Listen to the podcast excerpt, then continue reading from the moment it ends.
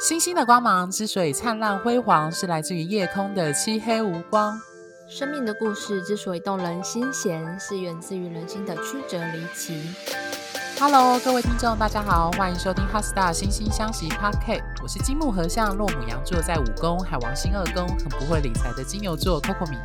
我是太阳合轴天底落狮子座，外显很不狮子的狮子座 Tia。好，今天呢，我们要延续这一系列的主题，就是上不上升很重要。那我们要谈的是上升星座。那当然不免俗的，我们还是要跟各位听众分别去谈你的上升点落在不同星座会展现出什么样的特质。那我们这一集呢，要谈的就是所谓的黄道前黄道十二星座的前三个，也就是母羊、金牛与双子。那 Tia，你要不要先分享你遇过或是你认知到的上升母羊特质的人，会用什么样方式去展现给这个世界，或世界怎么看待他们？上升母羊座的人呢，他们的命主星是火星，然后我觉得他们最大的特点是他们的勇气是学习而来的，所以他们很能够让身边的人感觉很有生命力，然后可以影响身边的人，带领身边的人一起勇敢。去突破自我，然后他们也会很勇敢的面对生活当中遇到的转变，例如怎么从谷底振奋起来啊。因为就像我前面提到的，嗯、应该是我们上一集提到的，上升星座大部分是我们学习而来面对外界的特质，所以很多上升母羊座的人，他们都不是天生勇敢的人，他们的勇敢都是看到自己的。被打败，然后软弱之后学来的勇气，所以他们特别特别能够去理解现阶段在生命当中还是很软弱，没有办法勇敢起来的人，他会知道说怎么样给他们一个振奋的力量。我有一个一个个案，他是上升母羊座，他太阳跟水星都在四宫，通常太阳跟水星在四宫的人呢，都会是比较害羞的，但是他现在是一个很常直播跟演讲，学生非常多的老师。他就曾经在他直播当中讲到说，他小时候是非常害羞的，他连跟他先生出去买东西或什么的，他要问问题都是请他先生去问问题的，是不是就跟上升母羊的形象很不像？但是呢，他自从慢慢学习，呃，怎么样勇敢，怎么样，怎么样去发声之后呢，他现在学生都很难想象他以前是不太敢说话的，因为他现在的形象就是非常有勇气，然后非常能够从谷底翻身站起来的人。嗯，我想补充，就是这 Tia 刚刚的描述让我想到，就是《冰与火之歌》那个史塔克公爵跟他的女儿。艾莉亚的一段对话，那个他女儿就问他爸爸说：“就是说，恐惧或害怕的时候要怎么勇敢？”嗯，是打问号。他爸爸就回答说：“只有害怕的时候，你才能够勇敢。”对，嗯，所以我觉得这还蛮贴切的，可以符合上升母羊的特质。就是刚刚 Tia 说，他们的勇气是学来的。那我自己的经验是，我有遇过，就是一个命盘他有明显双鱼特质的人，可是他是上升母羊。那他的学习而来，是因为他发现，呃，他的母羊特，呃，他原本命盘的星体的那个双鱼座星群的特质，就是他的双双鱼座类型，就是那一种很容易被别人就是占便宜。然后被别人牵着鼻子走的类型，可是他后来就是他有提到说，他大概是在国中，就是曾经被同学同学看他好欺负，然后好占便宜，然后就会一直的去想去滋使他。他后来在某个时刻就开始发现不行，我不能再这样下去，所以他的那个上升母羊的特质在那个时刻或那个阶段就开始培养出来，就是他会刻意的，我觉得很有趣哦。上升星座如果是面具的话，你会发现那个面具毕竟不是你真实的脸上粘在你在皮肉上的皮肤，它是一个面具，所以它其实是可以替换的。所以它很有趣，就是他在工作，或者他在我们执行工作，或者在 doing something 的时候，不是那种私底下好友的互动的时候，你会发现他的上升母羊的特质很明显，特别是在陌生环境，他就带有一种客，而且那种。上升星座的那种面具性质是一种很刻意去强调，就是他要刻意去强调他很勇敢，刻意强调说我不能被欺负，刻意强调说我要展现自己。可他本身私底下，他其实还是非常的双鱼座。所以我觉得这刚好呼应了刚刚 Tia 说，就是有时候他们的勇敢。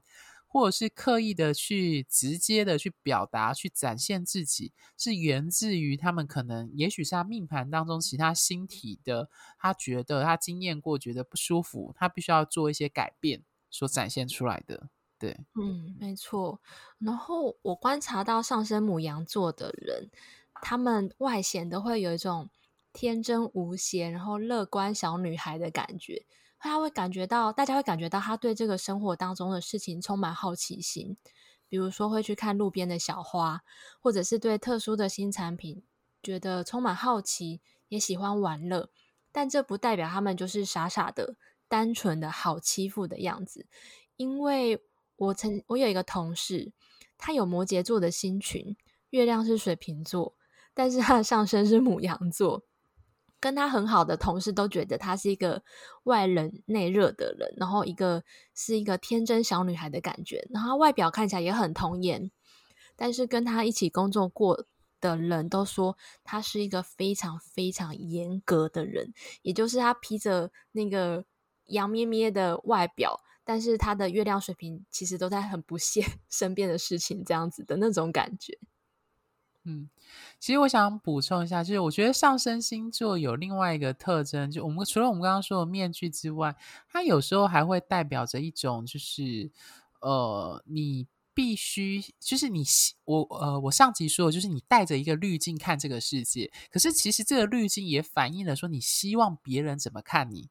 所以这个东西就是它其实是双面的。它带当你是一个上升是母羊座的时候，代表是说你同时希望用母羊座的这个特质去面对外界世界。那同时你也希望被外界的人看到你的母羊座的特质，即使也许你的命盘其他的星体可能都不是落在跟母羊特质很相像或相仿的星座上，比如说巨蟹或者是可能是处女这样子。对，嗯，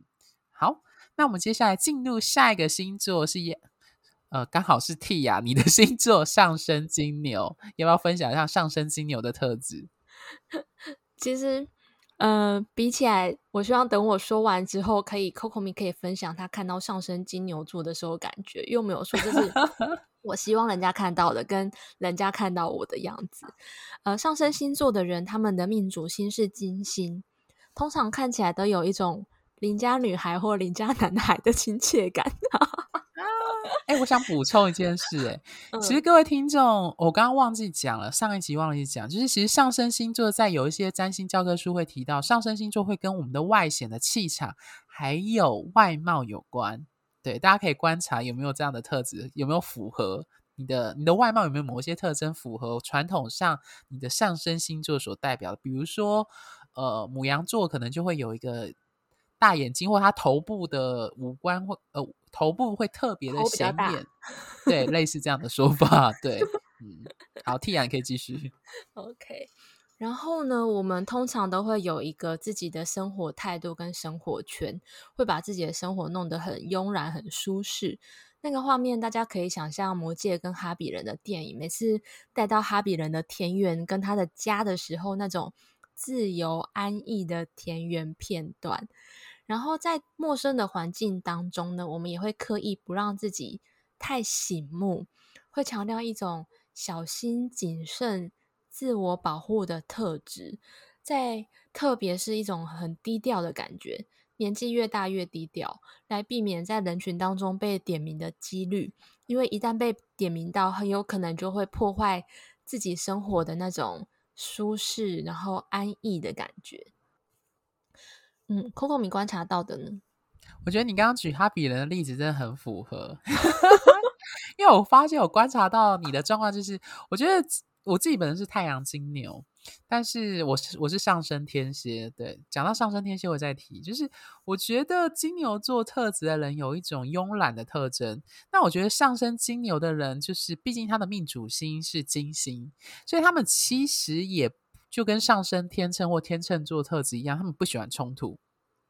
可是他们不喜欢冲突的方式，不是像天秤座那一种，就是长袖动物，就是招揽各式各样的好友，然后形成自己的人脉跟同温层。不是他们上升金牛的那种特质，就是展现出温和、好像无害的状况。然后你就会跟这个人就觉得，哦，大家都觉得这个人很 OK，很温和，然后大家不会特别去冒进。去的去跟他干涉，可是他们自己本身也不会刻意的冒进，就是他们其实不太是一个会呃主动出击。如果跟母羊座来比的话，就是不会主动出击，他会温和的待在他该待的地方，只要你不要去惹到他，他就会待得很舒适，然后你跟他互动也会很舒适。通常他也希望被别人觉得。我们刚刚如果说上升星座是给别人看到的样子，或他期望展现什么样子给别人看，他也希望被别人看起来是一个稳定、温和、可预测，然后不会有太大的变化，就是固定的那种感觉，对，或可靠的感觉。嗯，我这样描述有 遇到你的 特征吗？我记得你好像有曾经跟我说过，你第一次看到我的时候就猜我是上升金牛座，对不对？对，我那时候就猜好像有金牛座的特质，反而我看不出来你有像狮子座。是我走进教室的时候非常的低调吗？就呃，就跟我认识的很多狮子座，特别是我认识好几个日月都狮子哦，那个狮子座的气场超级明显，可是你身上看不太出来狮子座的特征。我是说刚开始啊，对，嗯，哦，对，之后就人来疯了，就是狮子这样子。对，没有错，就是没办法，因为你的太阳合轴在天底。对，要熟的人才可以发现我狮子的那一部分。对，或家人这样子。对，嗯，很多人的上升特质啊，会是他星盘当中的原本的配置独独没有的特点。像我有个案，他的星盘当中没有任何土元素。唯一的土元素就是他的上升金牛座，我觉得这这这个很符合。有一句话叫做“生命会自己找到出口”，所以像我很多的个案，他们有这这种类型的，他们生活当中就会很自然的、无意识的去寻找很多跟土元素、跟金牛有关的事物，在生命当中来作为生活的平衡，像是数理呀、啊、财经啊、园艺呀。精油、芳疗、按摩这一些这些事情，都会让上升金牛座的人可以感觉到是安全的、放松的。然后这一些跟大自然的接触，都是一种他觉得他可以很安全的跟外界的互动的方式。所以，其实上升金牛的物质能力是学习而来的。我解过盘的上升金牛，当我问他们说，钱是不是很重要的时候，他们都说对。他们说身边的物质啊、金钱是他们非常大的安全感的来源，因为他们可能从小就被教导说：“诶，你要会算钱呐，你要知道自己的储蓄现在有多少啊。”呃，所以在人格养成过程中，也许没有稳定的金钱或是物质的话，他会感觉到一种天哪，我再也没有办法很悠闲的像哈比人这样子，就是很安逸的过生活，失去这种安全感而陷入恐惧。然后呢，嗯、所以在这个过程当中，他就会可能会去一直就是想要。学习怎么理财啊？怎么样让自己的钱自己去赚钱呐、然后让他可以一直就是过着哈比人的安逸、休闲、呃舒适的生活，这样子。我非常认同刚刚 Tia 讲的那个欠缺，就是他举了侏罗纪公园的名言，就是生命会自己找到出口。因为他讲的我的状况就是这样，因为我的本命盘没有水元素，那我的上升是天蝎，所以其实我有很多特质，就是特别是水元素的特质，都是靠上升，特别是天蝎座的特质去学习而来的。的确是这个样子。对，我们在上升天蝎的时候，我再来好好讲一下。对，你的心路历程，上升天蝎的心路历程应该都非常的曲折离奇又精彩。你可以把曲折离奇改成黑暗阴阴暗这样子。对，好，那我们来进入今天的最后一个星座，也就是上升双子。Tia，你遇过的上升双子或个案或者是朋友，他们有什么样的特征？上升双子的人，他们命主星是水星。水星的特质呢，就是呃比较活泼啊，像是那个波西杰克森里面好像有一个水星一个信使这样子，他很聪明。然后他们在外显会显得很活泼，很鬼灵精怪，头脑动得很快，然后学很喜欢学习非常多的东西。我有一个个案，他的星盘当中配置了很多土星的能量。然后星盘当中充满着土星的界限跟距离有关的主题。然后我记得他的水星跟凯龙也有相位。我当时问他说，他是不是小时候可能在言语上面有受过伤？他说对。嗯，然后因为这个伤，他也现在变得很难进入跟别人进入更深的伴侣的关系。然后他一直都是一个单身的状态。然后从这个 case 我们可以看到说，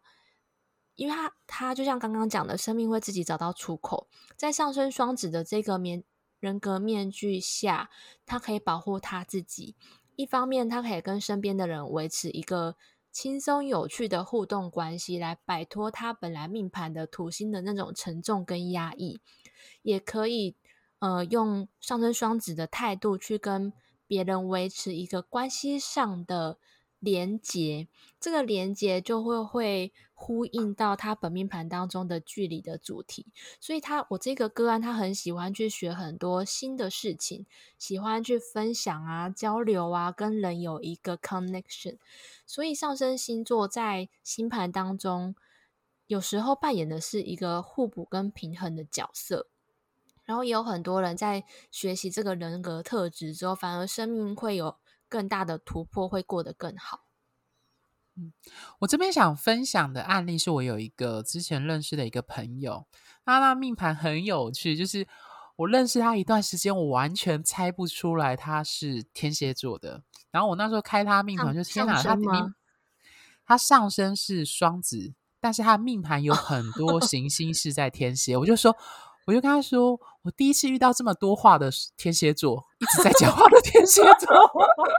然后我自己就跟他说，你是我遇过这么爱讲话的天蝎座。他就说，呃，好像对，他就说没有错，很少有人猜得出来他是天蝎座，因为一般市面上都在说什么天蝎座很神秘啊，天蝎座不轻易的透露出他的秘密啊，他不不直接就是有一些话他们都不会说的那么的明确。那我那时候看他命盘很有趣，因为他的上升是双子嘛。那他的水星呢，是落在就是呃落在他旁边的射手，那他的射手跟那个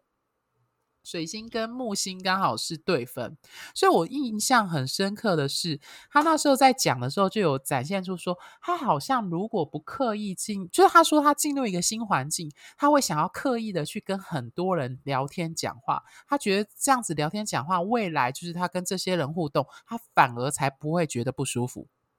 嗯，很有趣。他其实天蝎座的那个部分，他其实是很知道他这样做他会让他不舒服的。可是他因为知道进入这个陌生环境，很多人都不认识，所以他有恐惧感。可是他的方式反而是用上升。双子，然后他有水木对分的特征，去刻意的去大范围的撒网，说我要跟每个人都说一句话，就是他连那种很刻意，就是比如说其他组的人，他就会，我们一般不会刻意去跟他讲，他还会刻意跑去跟他攀话题，讲事情，然后他就跟他说，他其实也觉得他自己很累，但是他他内心就会有一种觉得不舒服，就是我如果不讲话，我未来如果再看到这个人，我好像会觉得一种有一种很不舒服的感觉，所以我那时候看他命盘就觉得很有趣，他其实。是用上升双子再加上水木对分的这样的特质，去刻意的去把那些新认识的人、外在环境新认识的其他人都讲话讲过一遍，他就觉得他就不用那么担心了。所以我觉得这是蛮有趣的解决方式，所以反而不会让人一开始就觉得说，为什么你是一个那么多话的天蝎座这样子，很有趣的个案。对，很有趣。上升双子的特质蛮多都是，嗯，你可以跟他。用一个很轻松的态度互动，但一旦你要跟他进入比较深层的关系的时候，会发现，哎，他原原来不是那个样子，或者是聊到内心比较刻骨铭心的一些事情的时候，这种时候他就会隐藏起来了，因为他擅长的是平常的那种轻松，然后比较聊一些无关紧要的话题，只是我跟你之间有话聊的那种感觉。但是你如果剥掉他们的那一层壳之后，想要在 Inception 之类的的时候，他们就会天天哪，怎么突然那个变那么可怕？这样子，突然要有人要那么深入我，这样子会有这种恐惧的感觉。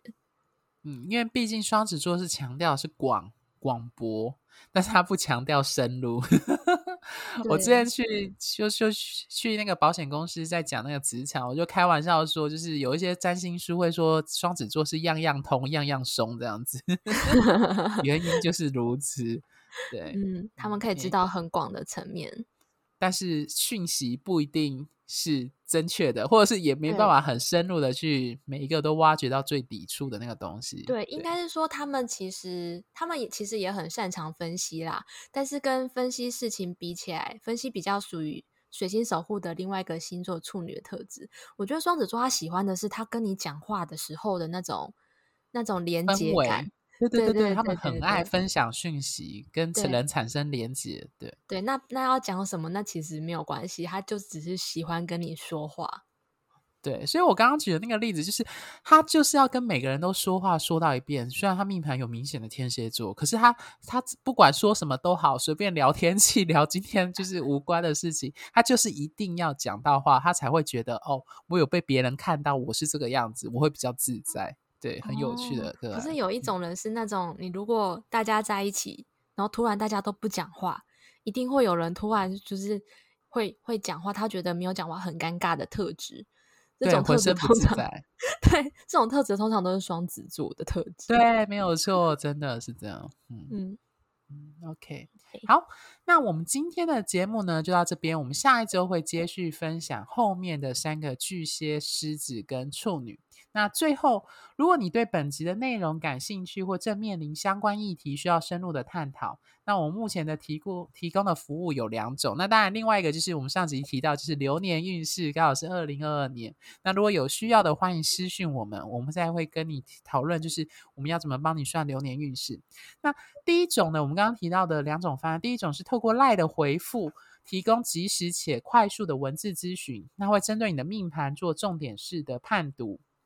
那适合需要快速得到答案的人。那第二种是更深入的方式，透过互动来对目前生命中的重要议题做解析。那针对单一问题一小时，我跟蒂雅二对一的语音讲解。那适合你目前正面临人生难关，需要深入厘清困境的原因，找到生命出口的人。那关于 LINE 的咨询呢？目前单一问题的优惠方案是八八八元，快结束了啦。我不知道 各位听众听到这一集的时候，或许已经快到我们的顶。Daylight 的时间，那如果有需要的听众，可以先追踪我们的 Line Office 的账号，ID 为小老鼠 QCD 六零五零 T，也可在我们节目下方的介绍里找到 ID。那深入版的单一问题一小时优惠价格目前是三千。那当然，我们也一样还有提供个人的占星命盘以及人际关系专业合盘的深入解析。那欢迎适合想要自我认识、自我成长的人跟我们联系。那我自己本身目前有在接演讲的邀约和相关的职场上的或是各个团体组织的占星的演讲。